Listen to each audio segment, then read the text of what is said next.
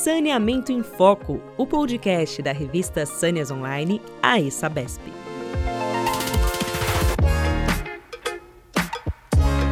Olá, seja bem-vinda, seja bem-vindo. O estado de Santa Catarina atua em 66% dos municípios catarinenses e um paranaense, e é muito bem colocado nos rankings de saneamento do país. Hoje nós vamos falar sobre como funciona o atendimento da companhia aos catarinenses no nosso Saneamento em Foco, o podcast da revista Sâneas, que é uma iniciativa da Associação dos Engenheiros da Sabesp para ampliar o diálogo com a sociedade. Eu sou Ana Paula Rogers, editora-chefe da Sâneas e Sâneas Online. E para dividir esse bate-papo comigo, chamo a Sueli Mello, editora da Sâneas Online. Olá, Sueli. Olá, Ana. Olá a todos os nossos ouvintes. É um prazer estar aqui. E hoje vamos falar sobre a atuação da Casan no sul do país. Nossa convidada especial é a Roberta Maas dos Anjos, presidente da companhia. A Roberta é engenheira sanitarista e ambiental, graduada pela Universidade Federal de Santa Catarina e engenheira civil pela Universidade do Sul de Santa Catarina. É a primeira mulher a presidir a Companhia Catarinense de Águas e Saneamento natural de Florianópolis, é funcionária concursada da companhia desde 2004. Antes de se tornar diretora-presidente, Roberta era chefe da divisão de convênios internacionais da empresa e gerenciava o programa de saneamento ambiental do estado de Santa Catarina. Roberta começou sua carreira na Casan como estagiária da divisão de engenharia da Superintendência da Grande Florianópolis, ingressando em 2004 como técnica em saneamento. Concluiu em 2009 o mestrado em Gestão da Inovação na França, além da especialização em Gestão da Inovação pela Universidade Federal de Santa Catarina. Em 2012, se especializou em Engenharia de Avaliações e Perícias pelo Instituto Catarinense de Engenharia de Avaliações e Perícias da UFSC. Como conselheira do CREA Santa Catarina, foi por duas gestões diretora financeira, ocupando em 2019 a vice-presidência. Atualmente, além de diretora-presidente da CASAN, é vice-presidente da AESP, Associação Brasileira das Empresas Estaduais de Saneamento. Roberta, seja bem-vinda. É um prazer tê-la aqui conosco. Muito obrigada. Eu já agradeço a oportunidade de compartilhar um pouquinho como está o saneamento aqui no sul do país. Agradeço o convite e que a gente possa ter um momento aqui bom, né, para que os ouvintes possam aprender um pouquinho também com a gente. E a gente vai começar te perguntando quais foram as principais inovações da Casa nos últimos anos. Isso, é, só para deixar registrado, né? Então, eu estou na, na, presidência da companhia desde fevereiro de 2019, 22 de fevereiro de 2019, onde a gente vem com um olhar diferente, porque quando a gente assumiu ali em fevereiro, é, a gente começou a implantar a governança dentro da empresa. A gente teve uma lei das estatais feita em 2016, então a nossa, a nossa gestão hoje, até porque ela é formada praticamente só por funcionários e todos da área técnica mesmo, então isso também é uma coisa pioneira dentro da empresa. Então a gente vem com esse olhar de tentar trazer eh, realmente o técnico para dentro da empresa. E quando a gente implanta a governança, a gente também traz algumas coisas diferenciadas, incluindo a questão da política de inovação. Até então a nossa empresa ela não tinha política de inovação.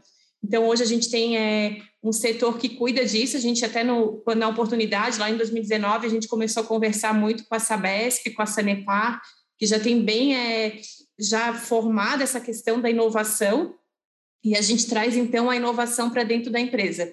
E aí a gente começa a, a se aproximar também da agenda do, do, do Pacto da ONU com o movimento ODS, onde a gente começa, a, dentro da, da companhia, a reparar o que, que a gente tra traz hoje, que já está vinculado aos, ao movimento ODS, aos Objetivos de Desenvolvimento Sustentável, e o que, que a gente pode fazer diferente.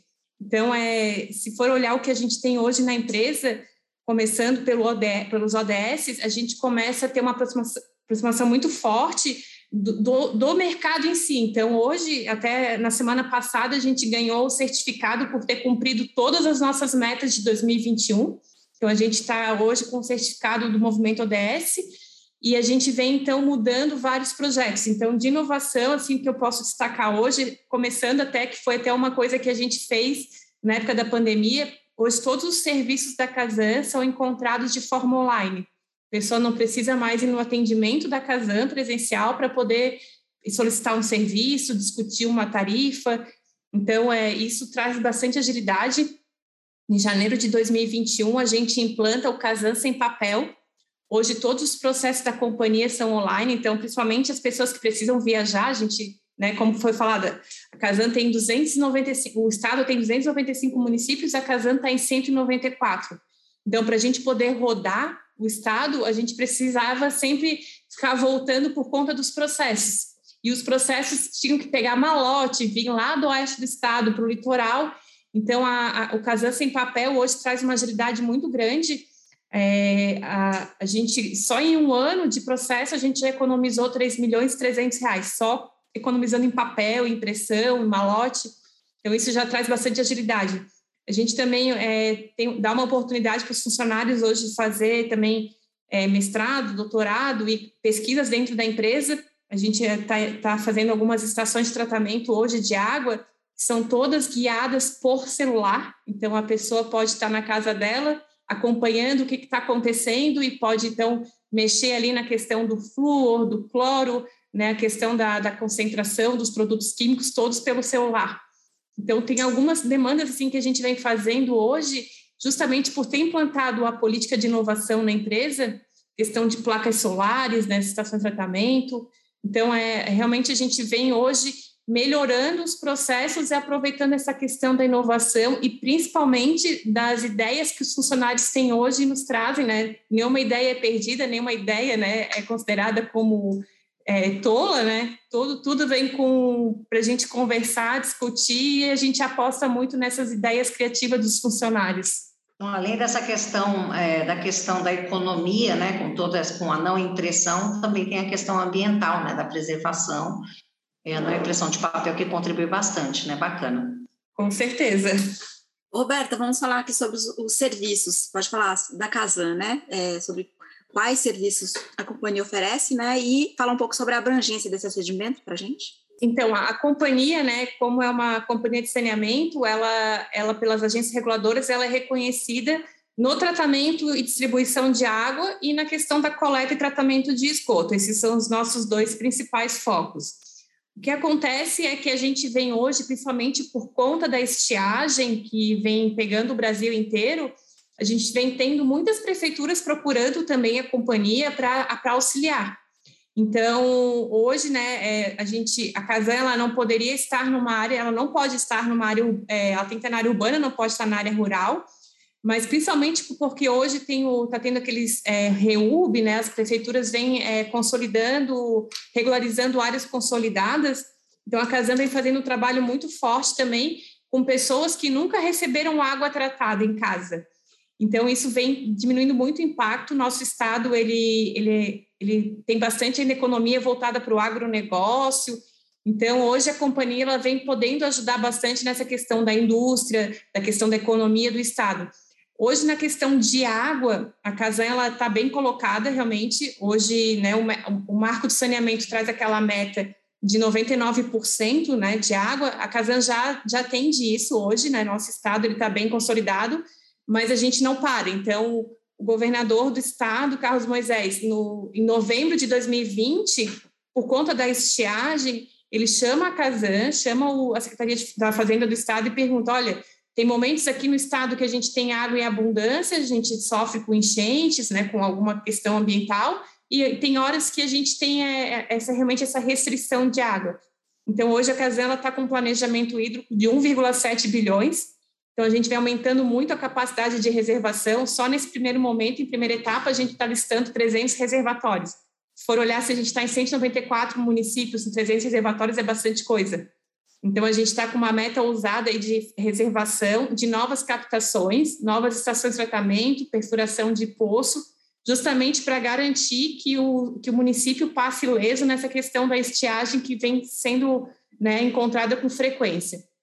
E aí, na questão do esgotamento sanitário, é, o nosso estado, hoje, ele tem um índice baixo, a gente está com 30% de rede coletora de esgoto no estado, mas a gente encontra algumas dificuldades. O que, que acontece? É, por muito tempo, os municípios eles pegaram aquele é, financiamento do governo federal e por não ter o conhecimento muito né, na área de esgoto, até porque é uma novidade no estado, a gente tem muitas obras que os municípios assumiram por conta dos municípios, onde as empresas abandonaram as obras. Então, a gente vem fazendo uma conversa com os municípios e principalmente com a FUNASA para que a gente possa é, conveniar com, com os municípios e então assumir essas obras para que a gente possa de fato terminar.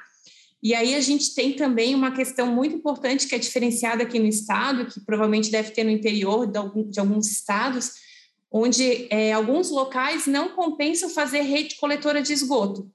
Então, a gente tem uma conversa hoje com, com a agência reguladora e com o Ministério Público para que essas áreas é, sejam reconhecidas como áreas que já têm tratamento. Por quê? Porque as pessoas têm alguma residência, normalmente já com, com sistemas de fossa, filtro, mas todos de forma correta. Então, a gente está fazendo um trabalho de conversa, principalmente com esses órgãos fiscalizadores e de controle, para que a gente possa, então, fazer a, a, aceitar esses municípios e fazer um acompanhamento para que a fossa esteja funcionando. E aí eu destaco que na última semana a gente assinou um convênio com o município lá do Oeste, o município de Descanso. Ali tem um consórcio com sete municípios, onde foi feita e já está licenciada é licença ambiental de, de uma estação de tratamento para tratar o lodo de fossa. Então a gente está fazendo toda a metodologia de ter essa, esse acompanhamento, que os caminhões passem com frequência e que a gente trate o lodo. Então, esses municípios, né, se eles forem aceitos e tivesse acompanhamento de forma positiva, a gente vai ter uma, um aumento muito é, grande na cobertura de esgoto aqui de Santa Catarina, porque a gente tem muitos municípios que hoje funcionam com sistema de fossa, então a gente só teria a questão do, do tratamento coletivo em municípios com mais de 15 mil habitantes, onde tem um centro urbano muito concentrado, que é o objetivo quando foi criado os, os afastamentos, né, as redistribuição de, de coleta de esgoto, tratamento, de fato, com, com uma estação compacta, com uma estação né, feita de forma coletiva. Então, muito provável que em, em poucos meses a gente já tenha consolidado essa questão e vai ter um aumento significativo no, próprio, no próximo SNIS, quando né, é, apresentado pelo governo federal. Roberta, é, dentro de todas essas questões que você mencionou, é, você pode falar para a gente quais os maiores desafios né, do, do saneamento no, no, no, sul do país, é, que, que, o, que, o, saneamento no sul do país ainda enfrenta, né? E como a Casan ajuda a superá-los? É, o que eu percebo muito, né, por já estar no setor já há mais de 20 anos, é que a gente acaba tendo muito, assim, a gente teve um marco de saneamento em 2007, a gente tem agora um marco de saneamento em 2020, só que o setor de saneamento, ele ainda não traz ainda muitos investimentos nessa área. E a gente vê que as prefeituras, né, cada vez que troca uma prefeitura a cada quatro anos, não é todo mundo ainda que entende como funciona a legislação do saneamento. Então, por exemplo, quando surge lá o marco de saneamento, lá atrás, em 2007, que surge, ó, todas as prefeituras têm que ter um plano municipal de saneamento básico. Eu, quando eu entrei agora na, na, na diretoria da empresa, que eu comecei a, a, fazer esse levantamento dos planos de saneamento, que deveriam ser atualizados a cada, cada, cada quatro anos, eu percebo que os nossos planos de saneamento, a maioria é de 2011 e 2012. Então, a gente está em 2019, 2020, 2021, chega 2022 com o novo marco, com planos lá de 2021 de 2012, quer dizer. Então, né, mais de 10 anos de um plano de saneamento, com certeza o município cresceu, já cresceu muito depois disso, e a gente está com os planos desatualizados. E aí a gente senta para conversar com as prefeituras, e o prefeito não sabe nem se o município tem um plano de saneamento. Então, é a Casan que tem que formar o prefeito ou a prefeita, ó, oh, o teu plano é esse aqui. Ainda bem que a gente tem tudo protocolado, tudo guardado, né? Então, é, o que eu sinto ainda muita é, dificuldade é desse desconhecimento das prefeituras, das câmaras de vereadores, de como funciona o saneamento no país.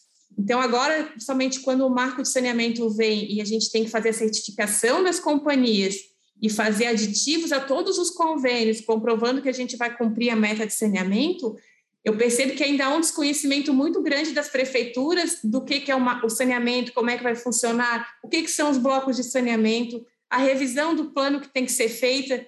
E aí eu, eu falo muito eh, para os prefeitos, olha, é, vocês vão precisar contratar um engenheiro sanitarista, um engenheiro civil, alguém que possa revisar o plano.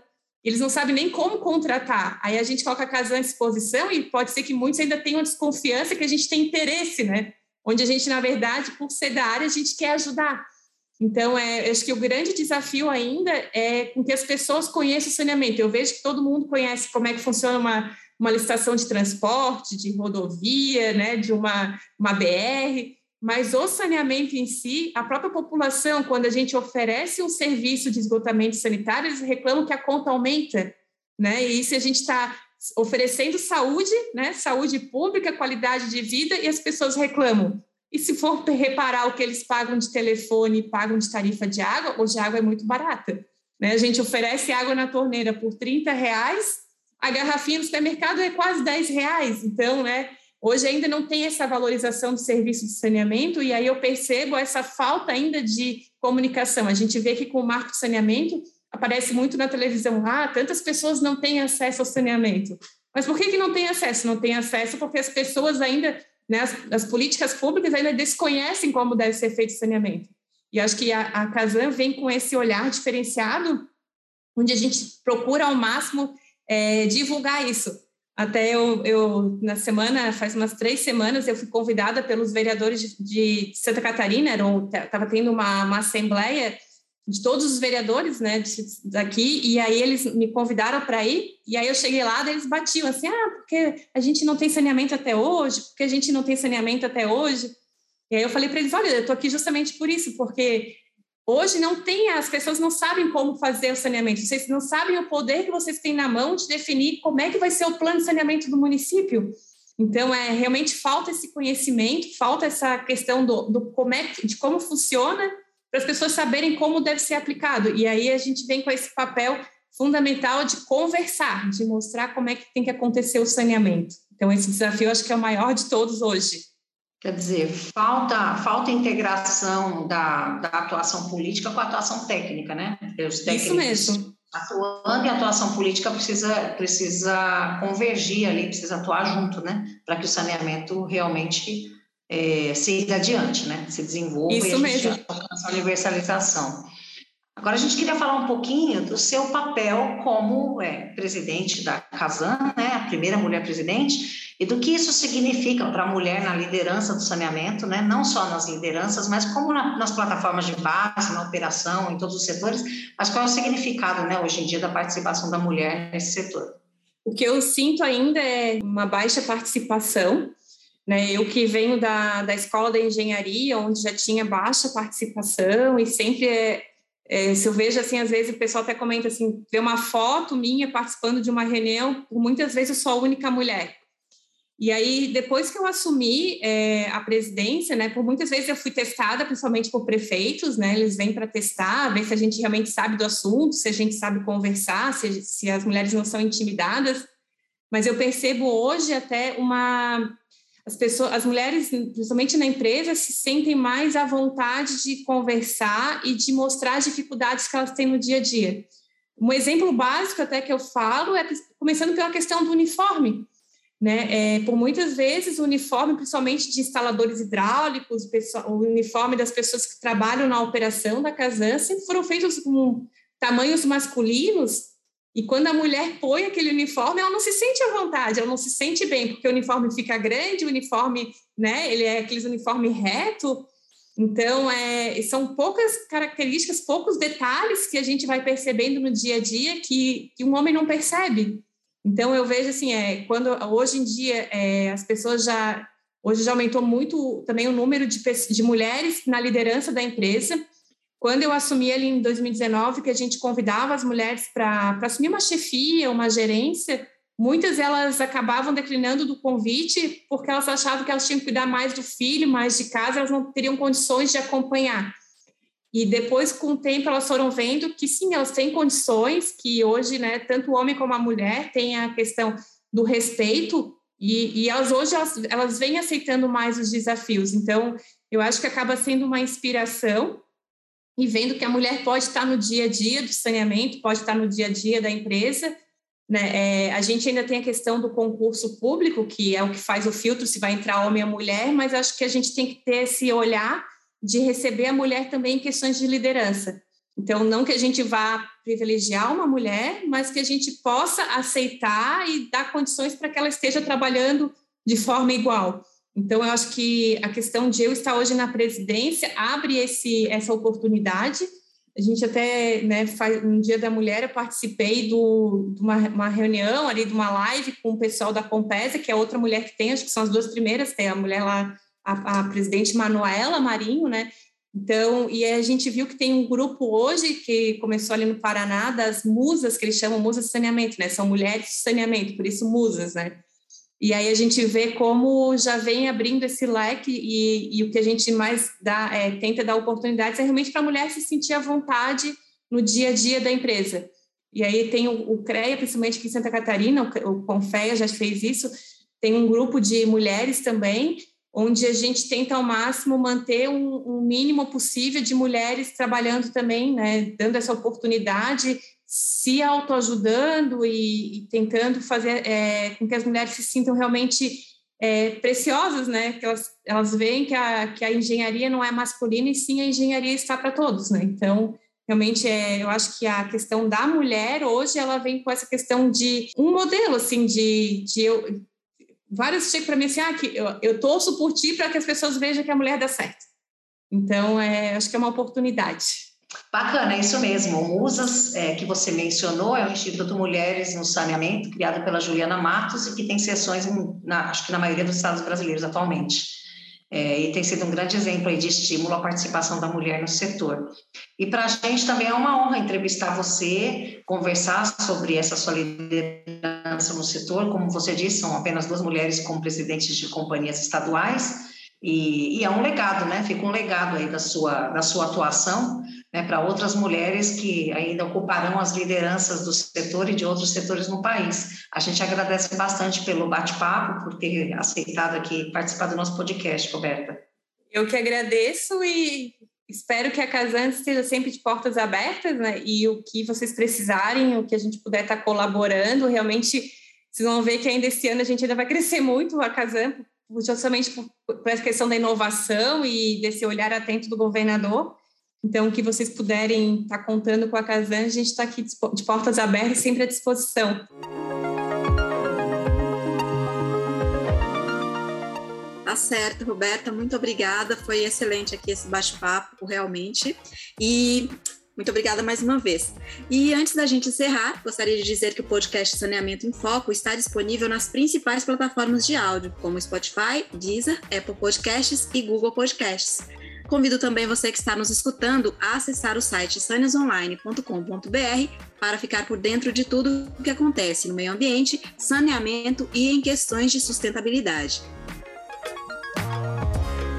E uma grande novidade vem por aí: é o Museu Água de São Paulo, iniciativa da ESABESP que pretende estimular o interesse da população pela história do setor e a importância da água e do meio ambiente. Quem quiser saber mais, é só acessar o perfil MuseuAguaSP no Facebook ou no Instagram.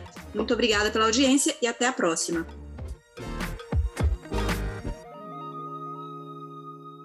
Você acabou de escutar Saneamento em Foco, o podcast da revista Sâneas Online, a Sabesp.